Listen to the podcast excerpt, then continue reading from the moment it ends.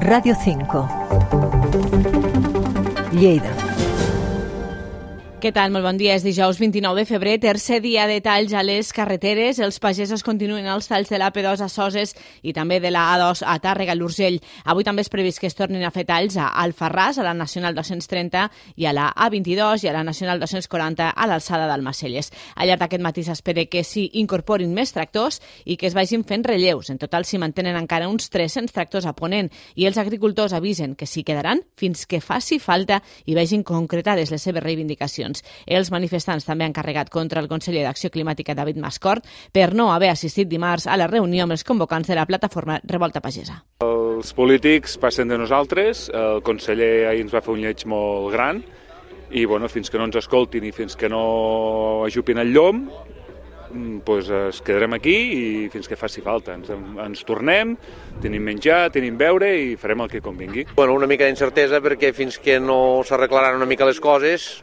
pues aquí estem i sense cap intenció de, de moure'ns fins que sapiguem alguna més. També adverteixen que estan disposats a endurir la protesta si les negociacions no avancen. Arnau Capdevila, portaveu de Revolta Pagesa. De moment la, la moral és alta i bé, estem, estem animats, estem preparats pel que convingui i estem decidits a, a continuar fins al final.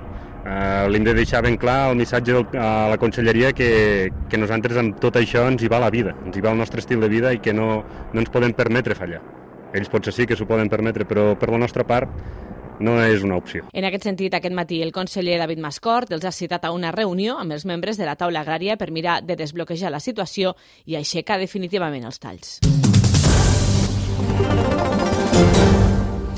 Més assumptes. Un escalador ha mort aquest dimecres a Àger, a la Noguera, després d'haver resultat colpejat per unes pedres que han caigut quan es trobava a 10 metres d'alçada. Els bombers també han atès un altre escalador que anava amb la víctima. El SEM ha desplaçat fins a l'indret un helicòpter medicalitzat, una unitat terrestre i també un equip de psicòlegs. I les darreres pluges i nevades milloren les previsions inicials de rec que tenien els pagesos, que en 15 dies tenen previst arrencar la campanya. Així les coses, el canal d'Aragó i Catalunya s'avançarà i començarà la temporada aquest dilluns vinent amb amb rec ple, gràcies, com dèiem, a les pluges que han omplert el eh, pantà de Barassona i també el de Sant Salvador. En canvi, els regants del canal d'Urgell i els de Pinyana tenen previst arrencar el rec per voltants de Sant Josep el 14 de març. Oliana i Rialp estan al 50 i al 30% respectivament, mentre que Santana està al 68, Escales al 46 i Canelles al 23. I per cert que la Junta General Extraordinària de la Comunitat de Regants del Canal de Pinyana ha acordat el finançament de la modernització del rec del sector 3 del canal. Es tracta d'un sector que abaste 1.900 927 hectàrees de finques situades als termes municipals de Corbins, Benavent de Segrià, Torres Serona, Vilanova de Segrià i La Portella, i unes 70 hectàrees també al terme de Lleida. El cost total previst és de 34,9 milions d'euros, gairebé 35, i per a fer, per a fer-hi front es compte amb una ajuda de la Generalitat d'uns 10 milions d'euros. Els 25 restants els assumiran els regants a través d'un préstec a 50 anys sense interessos, que es començarà a retornar d'aquí a 25 anys.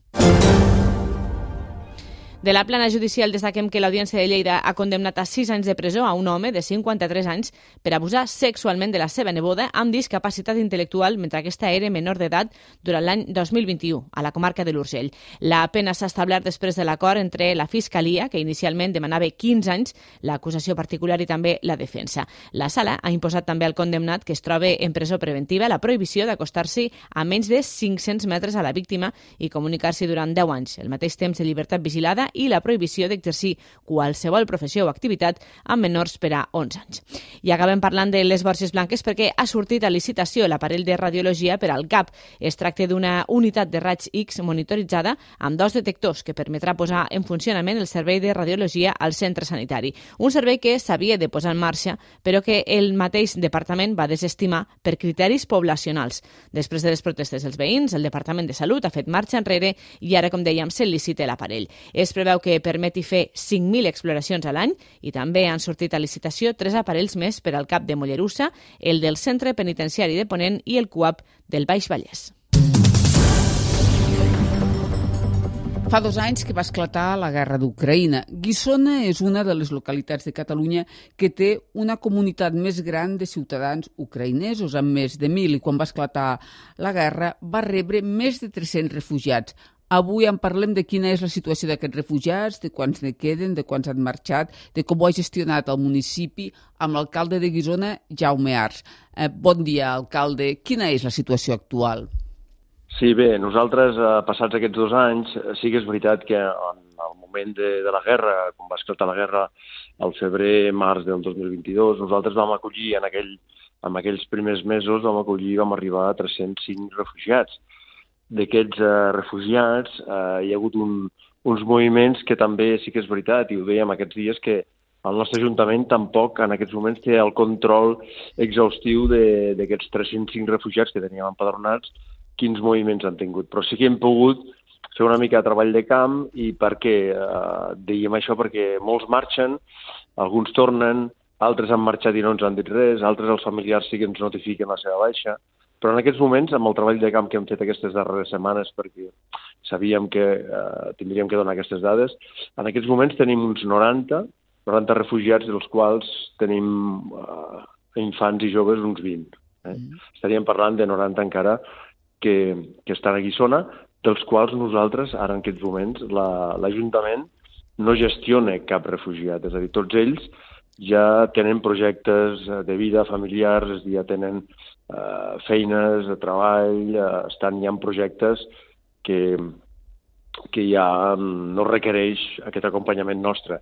Nosaltres ara, en aquests moments, la gestió que fem amb ells i a la comunitat és ajudar-los eh, amb tràmits administratius, d'estrangeria, per alguna situació que tenen, renovacions de coses, que és més aquest, aquest recolzament administratiu, eh? però no, no, ja no, no depenen de nosaltres al seu dia a dia, saps? Llavors, aquests 90 entenc que han trobat feina aquí i de moment s'arrelen aquí. Sí, sí, sí. Ells potser tots no han trobat feina, no solament a Guissona, eh? jo sé que alguns estan eh, treballant també a altres municipis de, de la comarca i també de, de la província, i potser tots no treballen, però sí, sí, tots tenen ja... Per exemple, l'altre dia nosaltres parlàvem amb un jove que està fent quart d'ESO i que parla perfectament el català i la seva mare ja s'ha quedat aquí, està treballant, ell està a l'institut, saps? Ja, ja és, per ells, eh, quan li preguntàvem si tenen ganes de tornar, ell diu, home, sí que és veritat que enyorem el meu pare, però que, que ara estem aquí no sé què farem, saps? De 305 a 90 són molts els que han marxat. La majoria que han decidit tornar a Ucraïna o han buscat altres destinacions a Europa o a la resta de l'Estat? Mira, a nosaltres el que ens està dient la comunitat i amics seus ens diuen que tornen al país, tornen al país. Tot i la guerra. moviment, sí, el que ha fet moviment cap allà mm, torna al seu país perquè ells també el que estan fent és, és lluitar per les seves propietats, perquè ens explicaven aquests dies que, que clar, eh, segons a quina zona estàs, si invadeix Rússia, pot ser que les teves propietats es vegin es vegin perjudicades o, o te les perdis. Aleshores, ells eh, el que fan, sobretot en aquestes zones més conflictives, és tornar cap allà perquè el que volen és, és que no es, no es perdi tota la seva propietat. I, I el que sé també, i el que ens diuen, és que alguns van allà, visiten els seus, els seus uh, parents o els pares o els, els germans i tornen cap aquí, no? Fan com anades i vingudes, sobretot això en zones menys conflictives, que són zones de la frontera de Polònia, i aquella, la part més, més, diríem, menys agredida eh, de la guerra. Fa dos anys, quan va esclatar la guerra, vosaltres vau veure, com qui diu, desbordat, no vau tindre que fer front a una llau de refugiats, vau tindre que escolaritzar els nens, intentar que aprenguessin el català, tant, bàsicament venien dones i nens perquè els homes no els deixaven sortir del país que, mm -hmm. que havien de lluitar. Va ser molt complicat gestionar tot això i us vau sentir sols com a Ajuntament o vau tindre recolzament? Mirant Mira, amb dos anys de... sí. enrere. Sí, sí. Nosaltres sempre hem dit que, que en el moment que va esclatar la guerra, eh, nosaltres la comunitat ja ens va posar en alerta. Escolta, que ens estan trucant els amics, els parents que volen venir perquè la guerra esclatarà, i aleshores va ser quan nosaltres ja, a través de la comunitat, vam començar a preparar estructures. Però, bueno, estructures molt casolanes i molt de, de poble en el sentit de pues, un grup de voluntariat, sí que és veritat que al final érem quasi 200 voluntaris treballant per aquest fet, però que vàrem començar a establir fluxes, saps? De dir, un, un refugiat quan arriba i té, i té familiars farà això, no? El que no tingui familiars tindrà aquest altre recorregut. De tal manera que ens vam anar organitzant, però sens dubte que la, la, la musculatura important va ser la mateixa comunitat d'Ucraïna. Sí, perquè hem de recordar que aquí és una, la comunitat gairebé més important de Catalunya, no? d'ucraïnesos, sí, sí. i per això també van vindre bueno, tants. Sí, sí, mira, abans de, de la guerra érem 1.045 i ja era la segona comunitat més nombrosa.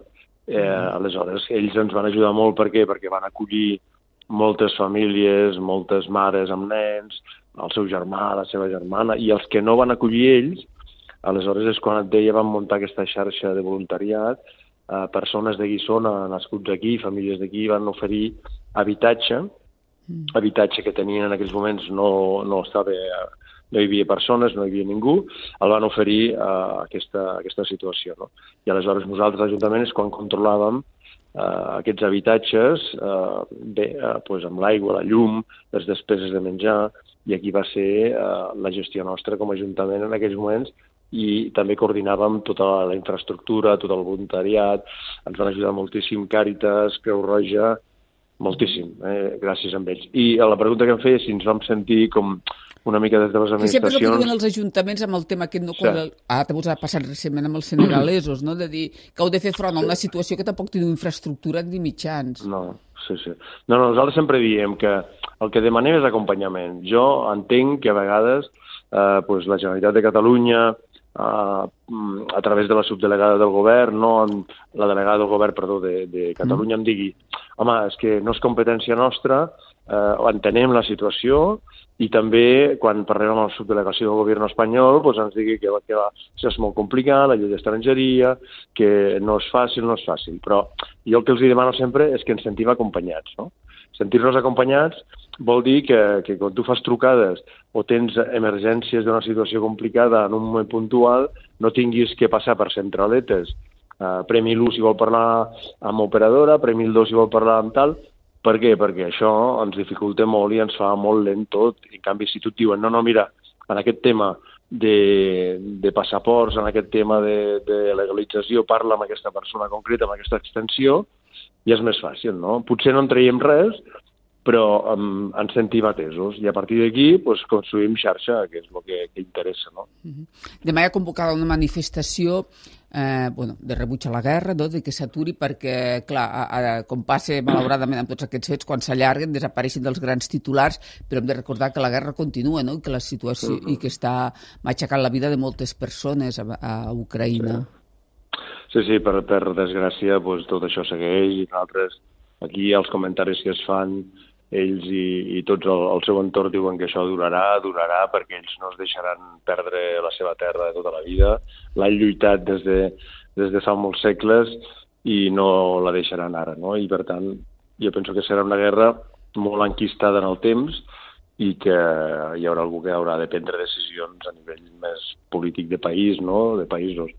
Però que sí que sí, que ells veuen que això es dilata en el temps, estan preocupats ara també perquè el Zelensky ara la, la captació de, de joves a la guerra es queden sense efectius de persones i llavors ara ha baixat l'edat de reclutament. Clar, això també afecta a familiars. Tot és un neguit i bé, sí que és veritat que ells aquí doncs, el dia a dia també van treballant, van seguint, la vida passa i, i allà hi ha una realitat i aquí n'hi ha una altra, saps? Hi ha hagut gent d'aquí de la comunitat ucraïnesa Guissona que ha anat, ha, ha marxat per lluitar a, a Ucraïna, a la guerra? Seu, sí. En el seu moment ens van dir que va ser un jove, que va marxar, un xaval de 20, 21 anys o 22, quan va esclatar la guerra els primers mesos. I després ens han dit que ha anat algú a recolzar, no, no expressament a, a front de guerra, però sí a, a reforçar logística, a reforçar pues, el que seria estructures, però no, no ens han comentat de dir, mira, ha marxat aquest jove que s'ha anat al front. A la millor ha marxat, eh, i no ens ho han dit, yeah. o són, són situacions que tampoc nosaltres no controlem, saps? Mm -hmm. Molt bé, Jaume, doncs moltíssimes gràcies per explicar-nos com es troba la comunitat ucraïnesa després d'aquests dos anys de guerra. Molt bé, vinga, adéu, adéu, adéu, adéu. El temps a Ràdio 5. Bon dia, avui a la província de Lleida tindrem un matí amb el cel poc ennuvolat o pràcticament clar, però no serà fins la tarda quan començaran a créixer nuvolades que podrien deixar precipitacions, sobretot a la Vall d'Aran, amb cota de neu en torn als 1.000 i als 1.200 metres, sense descartar que es pugui estendre de manera debil i dispersa a la resta. El vent també bufarà, però d'intensitat més moderada, i les temperatures pujaran, sobretot al Pirineu i de forma més lleugera a la resta. Arribarem als 18 graus de màxim a la Seu d'Urgell, 17 a Lleida, 16 a Balaguer, 15 a Tàrrega i 10 a Viella. És una informació de l'Agència Estatal de Meteorologia.